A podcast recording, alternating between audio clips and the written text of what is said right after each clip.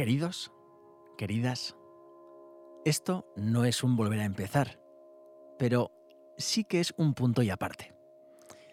Hay veces que es necesario resetear, repensar y tomar un nuevo camino. O al menos diferente, con algunos cambios que mejoren lo que eres y lo que puedes llegar a hacer. ¿Cómo se hace eso? Pues con personas. Mentes Peripatéticas comienza una nueva temporada con dos magníficas aportaciones humanas. Aunque seguiréis encontrando episodios donde os cuente aquellas historias que se me pasen por la cabeza, normalmente mantendré unas bonitas tertulias sin filtro ni censura. Ellos son Pitágoras Abel e Iñaki Arza, dos personas con pensamiento crítico, del cual hablaremos hoy además, que van a darles salsilla y mejor contenido a este podcast. No los voy a presentar porque serán ellos mismos quienes lo hagan en unos instantes. Simplemente transmitiros que para mí es un verdadero lujo poder tenerles a mi lado y así, desde luego, poder aprender un montón de cosas. Diría que pensamos diferente, nos respetamos al máximo y creo que es aquí donde va a estar la verdadera riqueza. Como siempre, trataremos temas de todo tipo, nuestro foco son las personas y todo aquello que las influya. Desde un tono distendido, poco técnico, porque tampoco creo que estemos altamente cualificados para ello, trataremos de entreteneros, pero sobre todo crearos curiosidad. Comenzamos una bonita y segunda temporada de Mentes Peripatéticas. Os doy la bienvenida a un nuevo episodio de Mentes Peripatéticas soy Yagoba Ormaechea y estoy aquí para agitar vuestro pensamiento crítico y vuestra capacidad de reflexión mediante cuestiones que nos darán qué pensar. Lo mejor de todo, que ya no estoy solo y tengo a mi alrededor a otras dos mentes inquietas como son Pitágoras Abel e Iñaki Arza. Hoy vamos a hablar sobre el pensamiento crítico y por qué es esencial para nuestra vida diaria. Pero, ¿qué es el pensamiento crítico exactamente? Bien, en términos simples, el pensamiento crítico es la habilidad de analizar y evaluar argumentos y hechos de manera lógica y racional. Se trata de cuestionar y desafiar la información que recibimos y de no aceptar algo simplemente porque alguien más lo dice o porque es lo que siempre hemos creído. El pensamiento crítico nos permite tomar decisiones informadas y formar opiniones fundamentadas en lugar de simplemente aceptar lo que se nos dice. Intentemos por favor cambiar ciertos programas de Telecinco por otros. Gracias. Bien, pero ¿por qué es tan importante el pensamiento crítico en la sociedad actual? En primer lugar, vivimos en un mundo cada vez más complejo y lleno de información. Cada día nos bombardean con una cantidad abrumadora de noticias, análisis y opiniones de todo tipo, y a veces es difícil separar lo verdadero de lo falso. Además, la desinformación y la propaganda política son más comunes que nunca y es fácil caer en la trampa de aceptar argumentos sesgados o engañosos sin cuestionarlos. Por eso es tan importante tener la habilidad de pensar críticamente y evaluar la información de manera lógica y racional. Al hacerlo podemos tomar decisiones informadas y formar opiniones fundamentadas en lugar de simplemente aceptar lo que se nos dice. El rebaño probablemente pueda no tener la razón, pero es que quizás em, el pastor que las guía tampoco.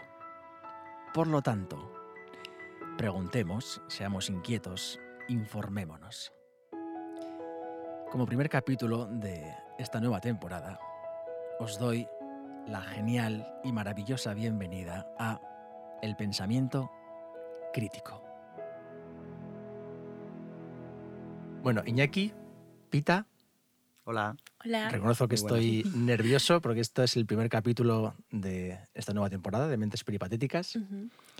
Así que, bueno, como ya he comentado en la introducción, presentaos un poquito cada uno y así para que la gente os conozca. Vale. Tú primero. Bueno, vale. Eh, bueno, yo soy Iñaki Arza, eh, soy enfermero de profesión. Eh, bueno, también tengo un grupo de música, ahora estoy estudiando también filosofía Y nada, nos conocemos de hace muchos años, Yagoba y yo, por, sobre todo por temas relacionados con la música. Y muy contento de estar en el podcast, eh, opinando y divagando y filosofando sobre lo que se nos ocurra. Así que muy bien, muy guay. Pues vale, yo soy Pita, eh, soy ecuatoriana, ¿vale? Por si no se habían dado cuenta. Eh, bueno, soy médico y soy compañera de El Señor de ahí, de Don Arsa. Eh, pues eso, llevo algunos años aquí y, y, sí, la verdad es que sí estoy muy emocionada porque este tipo de cosas a mí me gustan mucho, sobre todo sentarme a charlar. Es una buena manera de conocer a la gente. Bueno, pues hoy tenemos un buen tema para reflexionar, ¿vale? Que es el pensamiento crítico. Voy a hacer una pequeña introducción para que nos metamos en contexto y a raíz de ahí, pues comentas tú, Iñaki, a ver qué, por dónde iniciamos, ¿vale? Perfecto. El concepto de pensamiento crítico tiene sus raíces en la filosofía occidental y ha sido desarrollado y, refinado a lo largo de la historia. Uno de los primeros filósofos en abordar el tema fue Sócrates, quien enseñó a sus estudiantes a cuestionar y examinar sus propias creencias y argumentos de manera crítica. El término pensamiento crítico, como lo conocemos hoy en día, es una expresión relativamente moderna y se ha utilizado de manera más amplia en el siglo XX. Sin embargo, el concepto de pensamiento crítico y la importancia de la reflexión crítica y el análisis lógico han sido una parte fundamental de la filosofía occidental durante siglos. Vamos, que hace casi 2.500 años que ciertas personas relevantes en la sociedad empiezan a cuestionar algunas cosas, y menos mal. Iñaki, ¿tú crees que a día de hoy en la sociedad existe un pensamiento crítico? Bueno, eh, quizás el primer impulso es decir que no, pero sí que es verdad que yo creo que el motor del pensamiento crítico es el, anhelo de saber o de intentar descubrir eh, cómo funciona la vida, la verdad, entre comillas.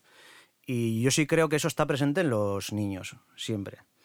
Eh, yo creo que da igual la raza, etnia, religión. Eh, yo creo que todos los niños nacen con ese impulso de querer saber, de, curiosidad, de, capacidad de asombrarse por cualquier cosa, preguntar, eh, cuestionarse un poco la realidad hasta que luego igual el sistema con el paso del tiempo ya fija unos, te fija unos marcos mentales y te dirige hacia lo que cree que es bueno, malo, productivo. Sobre todo porque nunca nadie les va a juzgar, ¿no? Siendo niños. eso es, eso es. Eh, bueno, sí, la educación en casa y en los colegios también es buena, claro, porque muchas veces muchos niños, eh, al no recibir buenas respuestas o recibir, eh, pues eso, desinterés o, pregúntale a tu madre o pregúntale mm. a, yo no sé, o yo qué sé, pues muchas veces también se, se desilusiona mucho más rápido. Pero bueno, yo sí creo que, que existe, sobre todo en los niños y en gente adulta también. Eh, lo que pasa que sí que es verdad que, sobre todo ahora, em, cuando, sobre todo en la gente más joven, hay una dualidad ahora mismo entre lo que es el, yo creo que el yo real y, el, y los yo digitales.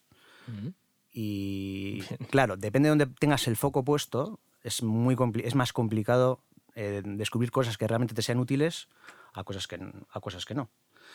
Eh, y bueno, eh, ese es un poco el, lo que yo opino, que es importante saber dónde colocas el foco. Luego, aparte, también el tema de en España, que es donde, pues, donde vivimos, el tema de los 40 años también de, dictadura nacional católica también eliminó muchísimo pensamiento crítico, porque al final, eh, para la religión, eh, en, un mundo de religión, lo importante es la salvación, y para la salvación el hecho de cuestionarte cosas tampoco es muy importante, o de hecho te pone trabas.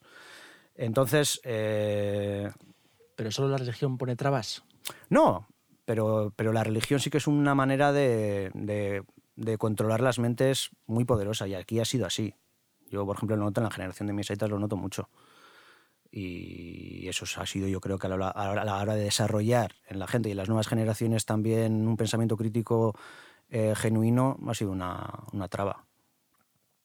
¿Y tú, Pita, cómo lo ves? Yo creo que también allí hace también, o sea, mete allí sus garras el juicio mucha gente puede tener pues mm. esas ganas de cuestionarlo todo, de ser curioso, porque la curiosidad viene de la mano de todo esto. Eh, creo que también el juicio allí eh, un poco modifica tu pensamiento de esa manera. ¿Por qué? Porque yo puedo cuestionarlo todo, pero quizás otra persona que empieza a conocer mi manera de ser, que todo se pregunta por qué, cómo funciona, cómo lo puedo mejorar, cómo lo puedo llevar más allá, me va a decir a mí, ay, pero esta tía qué pesada. O sea, ¿qué, tiene que ver que quiera saberlo todo? Entonces ya me siento juzgada y aunque yo dentro de mí quiera ser crítica con todo lo que veo, no puedo, porque como me juzgan y ya soy una apartada de mm. todo, pues ya empiezo a tener yo allí mis cosas ocultas para querer encajar. Entonces yo lo veo de esa manera. Para mí que la gente puede tener y conservar desde ese instinto primario que tenemos en la infancia de juzgar, eh, perdón, de tener el pensamiento crítico, verse mermado por el hecho del juicio que hay en el exterior. Y yo creo que aún lo conservamos. Lo que pasa es que... ¿Tendría que haber como algunos ideales para que ese pensamiento crítico vaya hacia un lado o hacia otro? Pues depende también.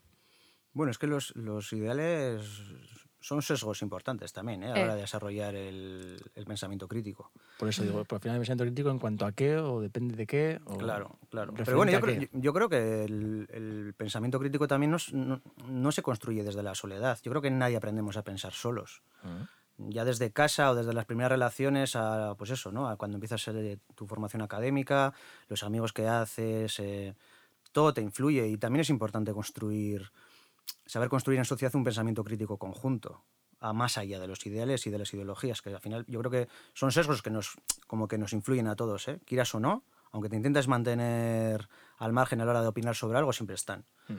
Y... Sí, pero ahí debería permanecer eso tuyo de decir, esto es lo que yo creo y defenderlo y argumentarlo. Eso es. Porque ya así, aunque lo tengas y el estímulo siempre va a estar allí en cualquier cosa, no solo en esto, en, en, la forma de criticar o lo que sea, pero si tú te mantienes con eso, con la convicción mm. y defiendes tus ideales y los argumentas y los llevas y siempre va como bandera en ti eso, pues es que mm. tiene que permanecer allí. Sí, pero también un poquito siempre abierto. A ver, es que ¿eh? yo soy todo nada. No, ¿eh? pero, Aquí... pero, también, pero, no, pero también siempre, pero también siempre abierto. No, no, que, no que te hagan cambiar de opinión, porque tú sí tienes una manera de pensar y de actuar. Porque lo de los ideales está muy bien siempre y cuando luego seas consecuente con la vida que llevas. Pues eso, a ver, yo estoy muy de acuerdo eso es muy importante a la hora de educar a un niño, por mm. ejemplo, ¿no? Que si tú quieres educar en, en, en, que tenga, tu hijo tenga pensamiento crítico, el primero que tienes que dar ejemplo en, ¿no? en cómo vives y, y, cómo, y, cómo, demuestras vivir eres tú. eh, pero que, mm, que aunque, aunque tú pienses como pienses, sí creo que tienes que estar abierto a entender por qué la otra persona piensa como piensa o, o entender por qué piensa, por qué piensa como piensa. Sin intentar ni que él te cambie de opinión a ti ni, tú a él, pero al final eso es, bueno, sobre todo si queremos vivir en sociedad, es un poquito en el... Y luego el concepto de verdad es a veces un poco subjetivo. Yo creo tener la... Sí, yo, yo, yo lo que opino yo creo que es no lo sensato, mm. pero bueno, entiendo que hay, hay gente que ha tenido otras experiencias vitales y piensa de otra manera otras circunstancias, claro. A ver, al final todo es cuestión de perspectiva, porque mm. lo sensato, pues para quién, ¿no? Eso es. Yo creo que esto también es debatible. Pues sí. Pero, por ejemplo, eh, hace poco acabamos de vivir esta pandemia, donde creo que el pensamiento crítico ha sido relevante. Y mira, dado que tú dices que tienes opiniones de un lado o de otro, eh, a mí me gustaría hablar con lo que ha pasado del, con el COVID. Oh, ¿vale? Uy, aquí Porque aquí puede haber cuestiones donde yo pueda estar de acuerdo, desde luego, y otras seguramente no.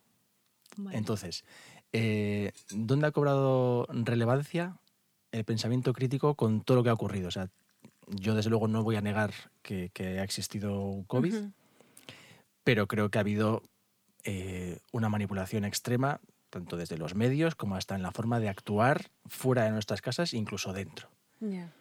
Entonces, no sé qué, dado que vosotros estáis dentro del meollo, es una opinión que va a ser interesante. Lo que pasa que, bueno, es que Luis y yo lo hemos vivido desde dentro, entonces es complicado. Exacto. Es que, bueno, pero por eso... Lo hemos comentado alguna vez, que hay gente que, es que, es que el COVID todavía, bueno, igual ahora ya es más difícil, pero yo me acuerdo que después del primer año, no sé si lo hablamos muchas veces, ¿no? Después del primer año y el verano, había gente que no había conocido a nadie con COVID todavía. O sea, era algo que veía por la tele. Mm. Había gente que había mil muertos al día, pero no, había, no conocía ni a un amigo, ni a la madre de un amigo, muy poca gente, ¿no? Le había tocado de cerca, excepto pues, residencias de ancianos, hospitales y tal. Pero los sanitarios lo vivimos en primera línea Entonces, cada vez que oyes cosas como el virus no existe, es todo un... Es que te No, daba eso rabia. no, no. O sea, creo que el origen En aquel, ent- en aquel entonces, Ajá, claro, al me- inicio me era ponía, rabia. me ponía enfermo, ¿no? A mí Cuando igual. vivimos de primera mano lo que, los estragos que hizo. O sea, cuando decían como, bueno, no pasa nada, puedes salir y todo, y, y tú, bueno, yo por lo menos pensaba y decía, pero es que yo he visto morir gente así, es que yo he estado allí con ellos y, y bueno, ¿qué es? Entonces, eh, creo que ha ido por etapas el, un poco el sentir y el pensar acerca de todo el asunto. No vamos a comparar cuando recién inició, que en mi caso, no sé, era rabia pura porque decía, como hay gente que dice que no hay, que no existe, sí, ¿qué es lo que yo tengo frente a mí? ¿A Mm. frente a qué estoy? Pero ya después creo que al pasar Sí, no es lo, no es lo las mismo, etapas. no es lo mismo no. tampoco ahora en 2023 que en marzo de 2020. Ujú. El otro día hablaba con mi pareja también que pues el tema, ¿no? Que hay eh, epidemiólogos que están pidiendo otra vez la vuelta de mascarillas en interiores, en no sé qué actos, en tal y cual. Mm, pf, no sé, yo creo que sí que creo que los medios pf, eh, han participado mucho en crear una especie de atmósfera de miedo y pánico que siguen manteniendo en cierta medida, que ya no sé a qué intereses realmente obedecen, porque creo que a, a la crisis sanitaria exactamente ahora mismo ya no. No, yo tampoco. Por lo creo. menos en España, pues, estando la situación como está, Mm. de vacunación, de tal y cual. eh, eh, sí que hay gente que ha, habido, ha sido muy, muy antivacunas, yo soy pro vacunas y pro ciencia siempre. Mm. Eh, yo me he vacunado de cuatro veces, me vacunaré de la quinta probablemente. Eso ya es una decisión personal. Yo por lo que he vivido, porque claro, yo es que lo he vivido. Y lo, a mí lo que más miedo me da siempre ha sido el transmitir el virus a la gente, Sí, más que el contagiarme yo. sí. Pero, hombre, hay ciertas cosas y ciertas medidas que se hablan que no tienen, yo creo que no- ahora mismo ya no tienen, por la situación no tienen cabida. Y no sé a qué, a qué- a qué intereses obedecen. Ahí yo ya me voy a mis movidas mentales. Y en la ciencia tampoco hay intereses económicos que Muchas. puedan influenciar en que haya cinco vacunas. Sí, sí, o sí, sea, sí, yo me sí, sí. planteo.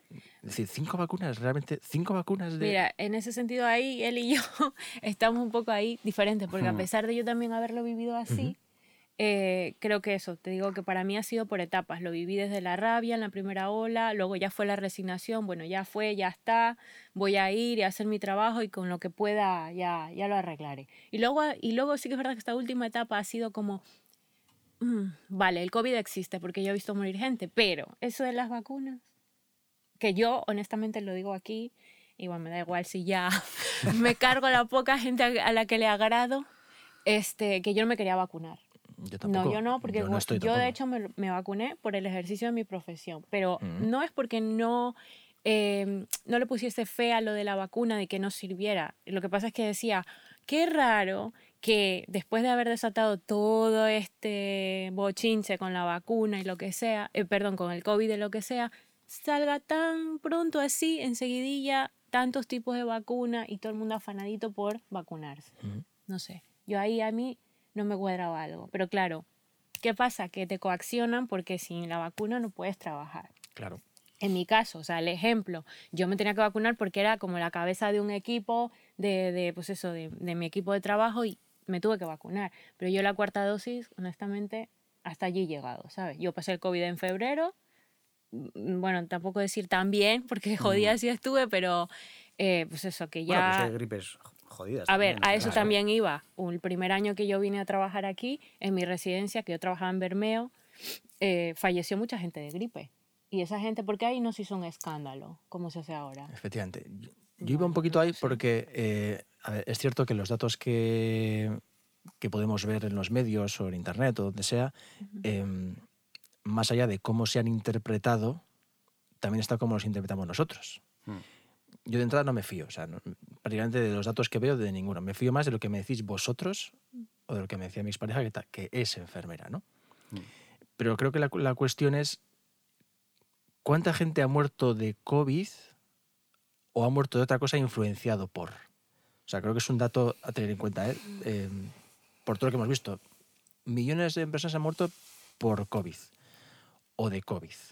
O sea, hay una pequeña diferencia entre una y otra. ¿eh? Entre, en, en el nicho en el que estamos nosotros es, es muy difícil saberlo, porque haz de cuenta que gente, por eso trabajamos en residencia, que hay gente que ya tiene un millón de patologías. Claro. Entonces, eso pudo haber sido solo, como dice, su agravante. Eso es. Ya, alguien que haya muerto exclusivamente de COVID, es que no, no te sabría decir.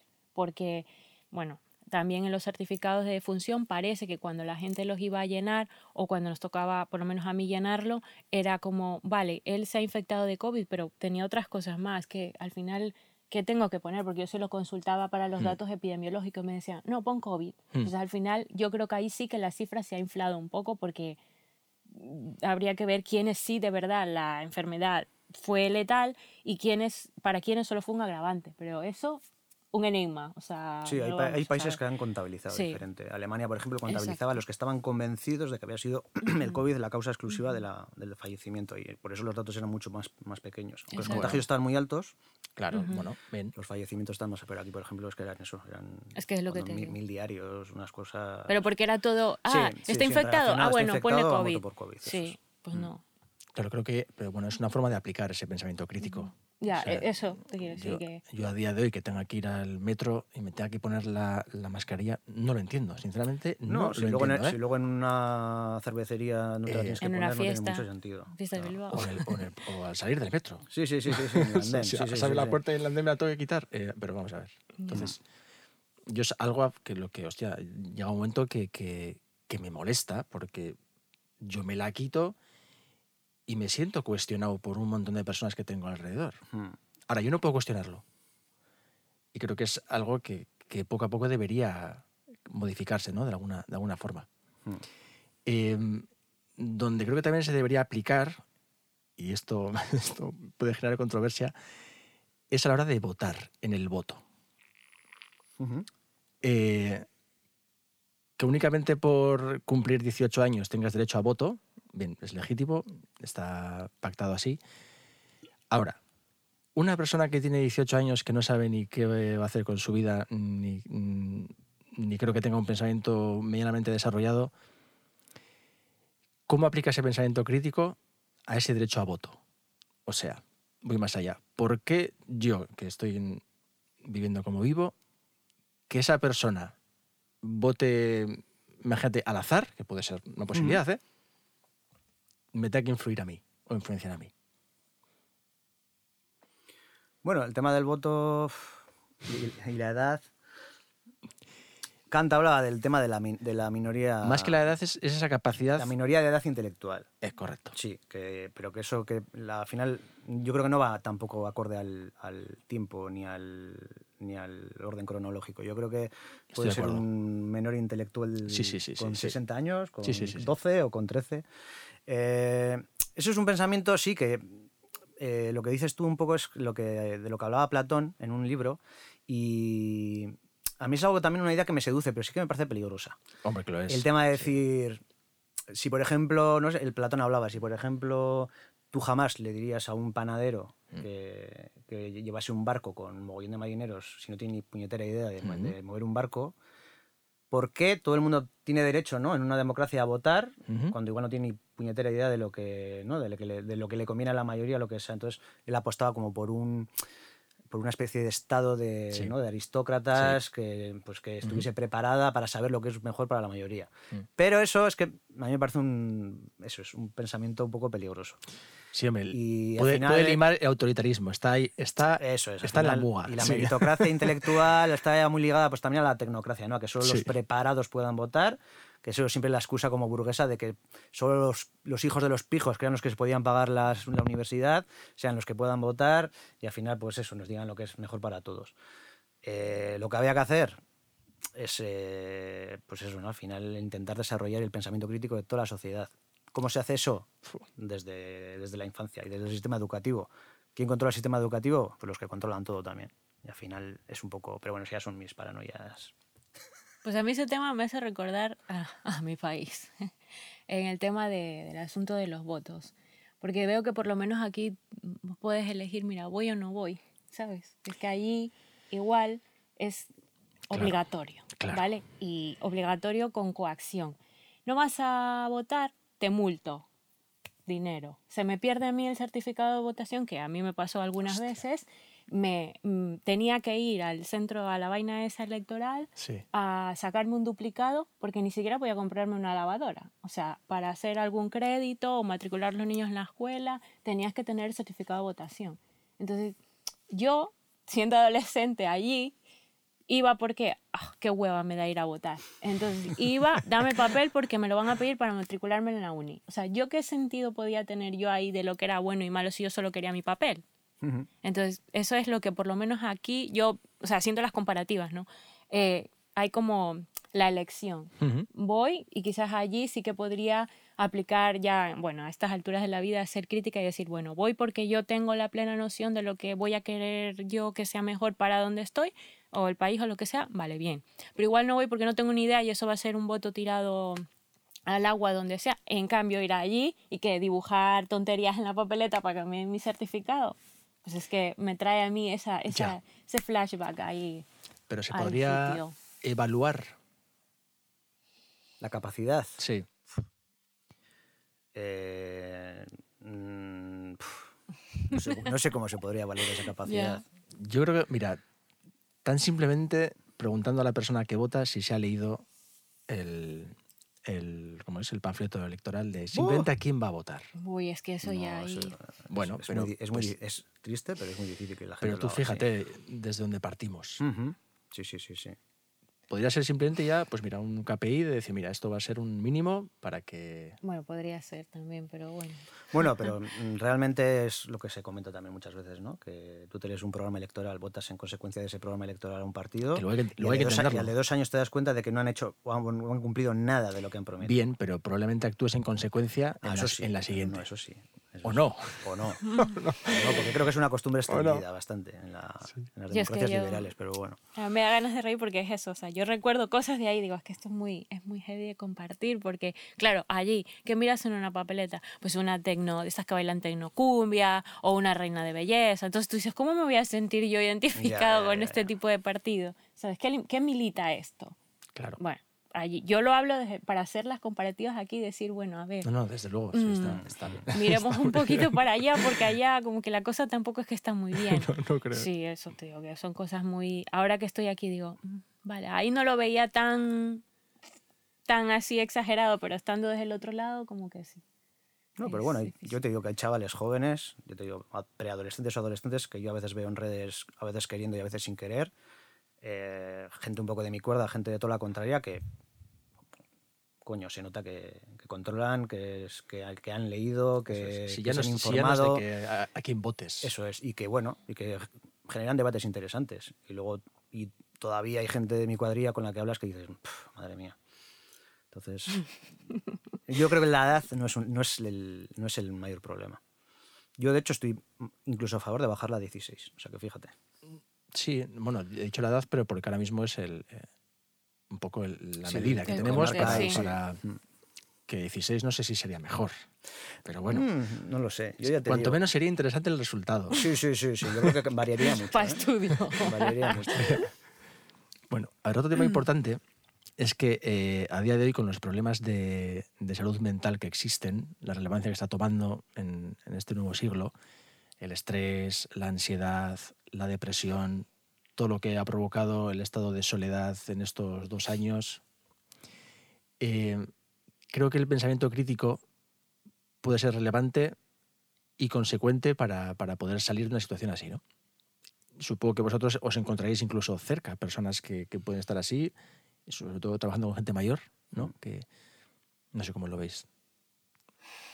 Bueno, en nuestro caso con gente mayor, pues, a ver, es que ahí también hay otro gran sesgo, o sea, el deterioro cognitivo. Claro. Muchas no tienen esa capacidad ya porque no, o sea, la han perdido.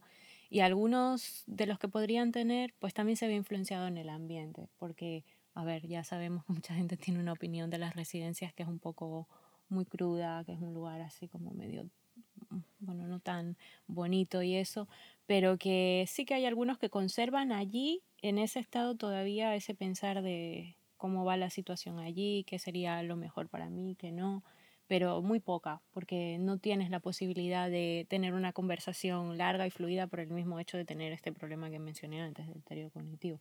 Yo pienso que está más marcado a nivel de la gente que trabaja allí. O sea, nosotros como trabajadores y sobre todo las aerocultoras. Mm. O sea, toda esa gente vas y le preguntas cómo vivió el COVID y te va a dar una versión totalmente diferente de la de él y de la mía. Claro. Ellas estuvieron en una situación muchísimo más ruda porque fue realmente el trato así, tú a tú con el abuelo. Nosotros íbamos, hacíamos nuestro trabajo, pero en realidad ellas. Y yo, este, con algunas que tengo cercanía, pues eso, eh, todavía se nota ese, ese matiz Mm. de tristeza que tienen cuando hablan y, se, y tienen esos, eh, recuerdan esa época, sí. Hay Muy- mucha muy gente, quemados, sí. acabamos muy quemados. Yo creo que es algo que nos va a costar recuperar. Sin duda. Yo me fui a otro rumbo, o sea, yo Claro. terminé los, eh, lo de la pandemia y me busqué otro trabajo quizás en como para limpiar eso, decir, Sí, sí. ah, mira, voy a olvidarme un poco, pero hasta días de hoy he vuelto a las residencias y, Mm. y bueno, el mismo tema. La, yo creo que lo hablamos, eh, Pita y yo, alguna vez en el trabajo. La, la segunda ola que tuvimos en el centro, que fue ya con la variante Omicron, fue muchísimo peor. El, el aislarles les afectó mucho más. Ah, claro. aislarles claro. que lo que es el virus en sí, que lo pasaron Claro. todos como un catarro. Claro. O sea, realmente fue una, una ola súper tranquila, que liviana en síntomas, que bueno, alguno necesita antibiótico y tal. Pero les afectó mucho más el estar aislados y sin ver a sus seres queridos, los que estaban bien, ¿eh? Siete días en una habitación. Y al final optamos por juntarles, ¿verdad? Como en un salón para que pudiesen jugar a las Sí, cartas. sí. total estaban infectados ya que más que más les iba a Buscando nosotros una tele para que tuvieran sí, una sí. tele para Pero distraerse. les afectó mucho más Sí. eso que eso. Pero bueno, en esa segunda ola también se vio que los propios trabajadores, al ver otra vez mm, el centro ya preparado, las, los EPIs, el- los buzos, no sé qué, mucha gente también entró, en verdad, como con crisis de pánico. eh, Sí, mucha gente se fue de bajas por- baja. Por, Sí, sí, por estrés. O sea, son cosas que yo creo que no se han trabajado, no se han superado. Y por mucho que la empresa te haga un curso de una hora de mindfulness, pues eh, No, no, claro. eh, un grano. Entonces, No, no. eh, y luego, pues es- y luego yo creo que en mayor o menor medida a todo el mundo le ha afectado, no solo a los sanitarios.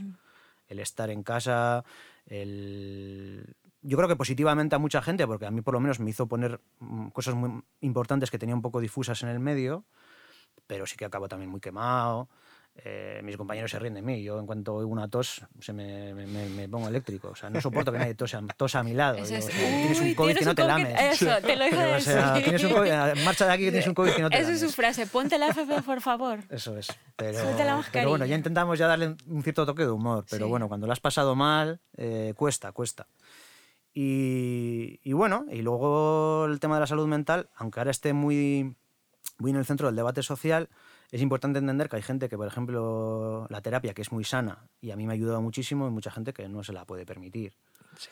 Y, Sí. y que a lo mejor si tú tienes una pérdida eh, de un ser querido, tienes un desamor, un lo que sea, igual ir a terapia te puede ayudar. Pero hay otras cosas que ninguna terapia te puede ayudar tampoco. Si tú no tienes trabajo, si no puedes pagar las facturas, si estás agobiado por cosas que básicas, porque tus niños no, porque en tu casa no hay luz y no puedes poner la calefacción Mm. y tu y tu mamá se muere de frío, de esas cosas, eh, ¿quién se ocupa también?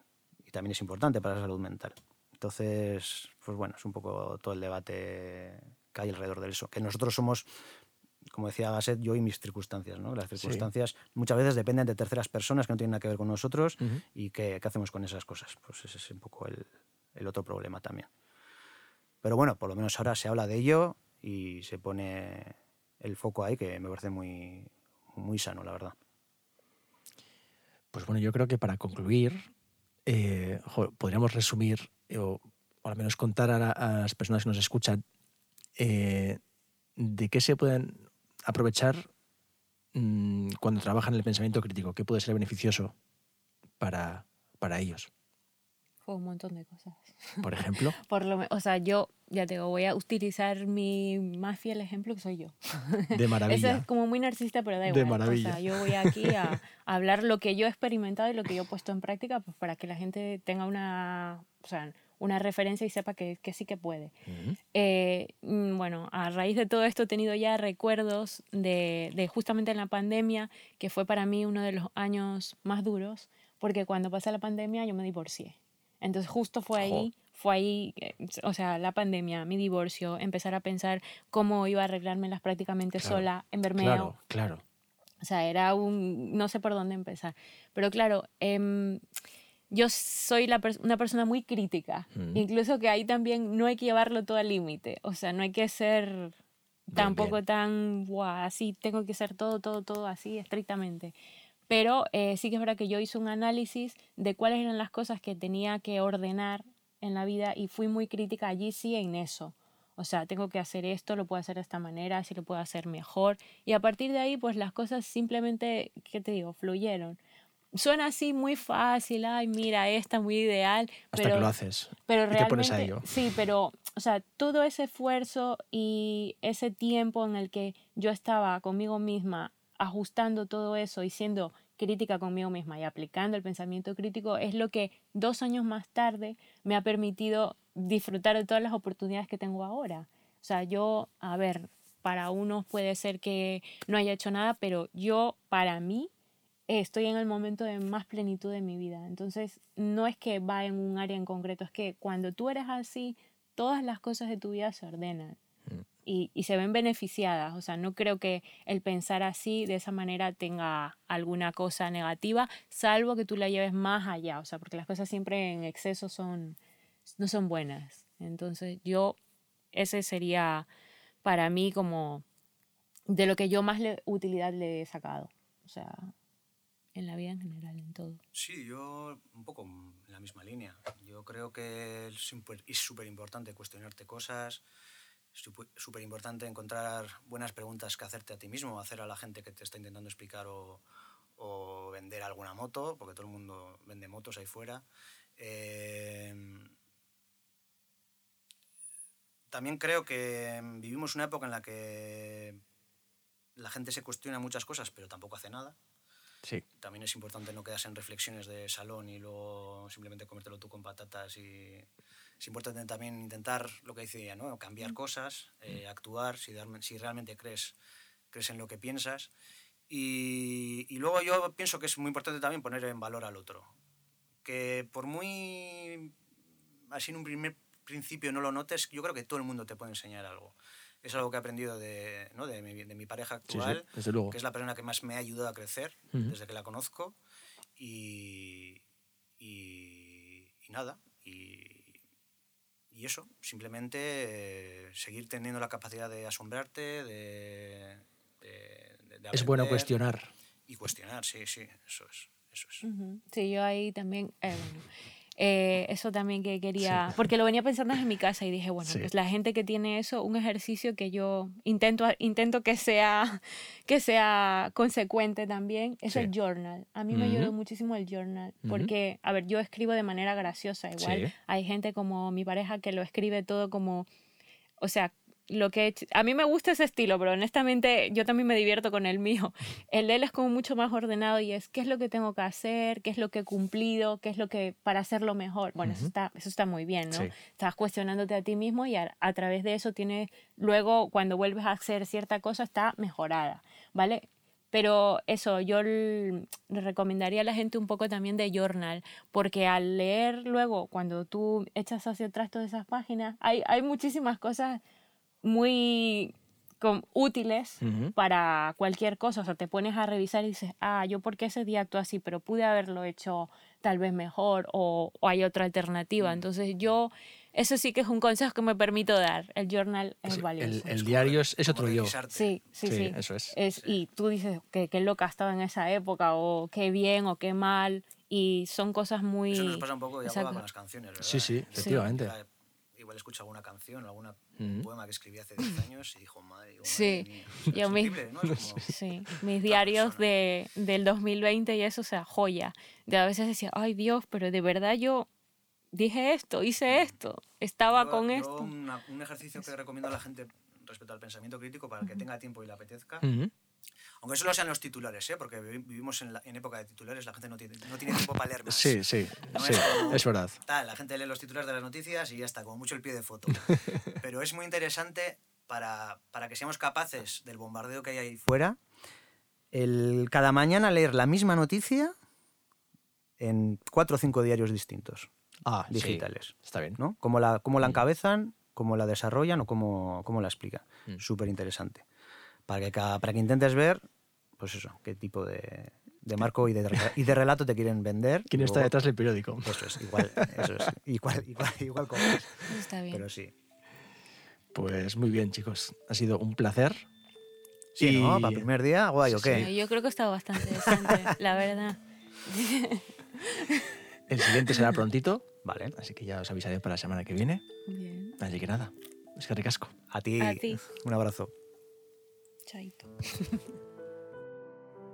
Bueno, no me diréis que no son maravillosos, tanto Iñaki como Pita. Es más, en, esta primera grabación vinieron con sus respectivas parejas y después derivó en una tertulia a cinco que desde luego personalmente aprendí un montón, tanto de John como de Yosune. Y lo que me quedo de- de todo este primer episodio es que tanto Iñaki como Pita como yo, que tenemos probablemente opiniones diversas en alguna cuestión y creo que más adelante seremos aún más extremistas con, con algunas, algunos temas, es que nos preocupemos por aquello que vemos y por aquello que oímos, sobre todo. No, no voy a, a indagar en el resto de sentidos porque, bueno, pero más allá del, al menos con lo que vemos y lo que escuchamos, creo que tenemos que tener eh, un pensamiento crítico, ¿no? Cuestionarnos de si lo que vemos es real y lo que escuchamos es real. Eh, no podemos tener tanto ego como para creer que todo lo que vemos ante nuestros ojos y escuchamos con nuestros oídos es lo, lo único que existe. No. eh, nosotros tenemos una visión sesgada, siempre subjetiva, y como bien tratamos en episodios anteriores, existen tres tipos de verdad. La verdad real, que creo que muy pocas veces vamos a ser capaces de, de descubrirla, esas verdades absolutas que no tienen eh, discusión. Y luego está tu verdad y mi verdad. Pero claro, para llegar a mi verdad, al menos que exista algo de investigación, un poco de, curiosidad, ¿no? Porque si todas las personas llegamos a ese punto medio, al menos, de, pensamiento crítico, creo que la sociedad eh, podría ser mejor, cuanto menos podría ser menos manipulada. Y cuando la manipulación se reduce, nace una, una realidad que, que parte de la verdad. Y creo que eh, la sociedad en la que vivimos debe tomar un camino hacia ahí. Y más por esas personas que están por llegar y, aquellas personas a las cuales ni siquiera vamos a ver. Así que hagámonos amigos de las preguntas, que preguntar nunca ha sido algo negativo. Y, y todo aquello que nos provoque cierta duda, pues intentemos encontrar la respuesta antes de, de dejarnos llevar por aquello que escuchamos y aquello que oímos o aquello que leemos. Por lo que nada más, muchísimas gracias por haber llegado hasta aquí en este primer episodio. Gracias a Iñaki y a, Pita por, por ser tan maravillosos como lo han sido. Y mm, nada, creo que el siguiente episodio va a tener cierta relevancia porque, bueno, creo que Pita va a liderar ese segundo episodio. Y bueno, os adelanto que, que quizás lanzamos una carta astral por ahí, hablamos del tarot. Veremos a ver qué es lo que, lo que pasa en, en este aquelarre que queremos formar en mentes peripatéticas. Un abrazo y hasta la próxima.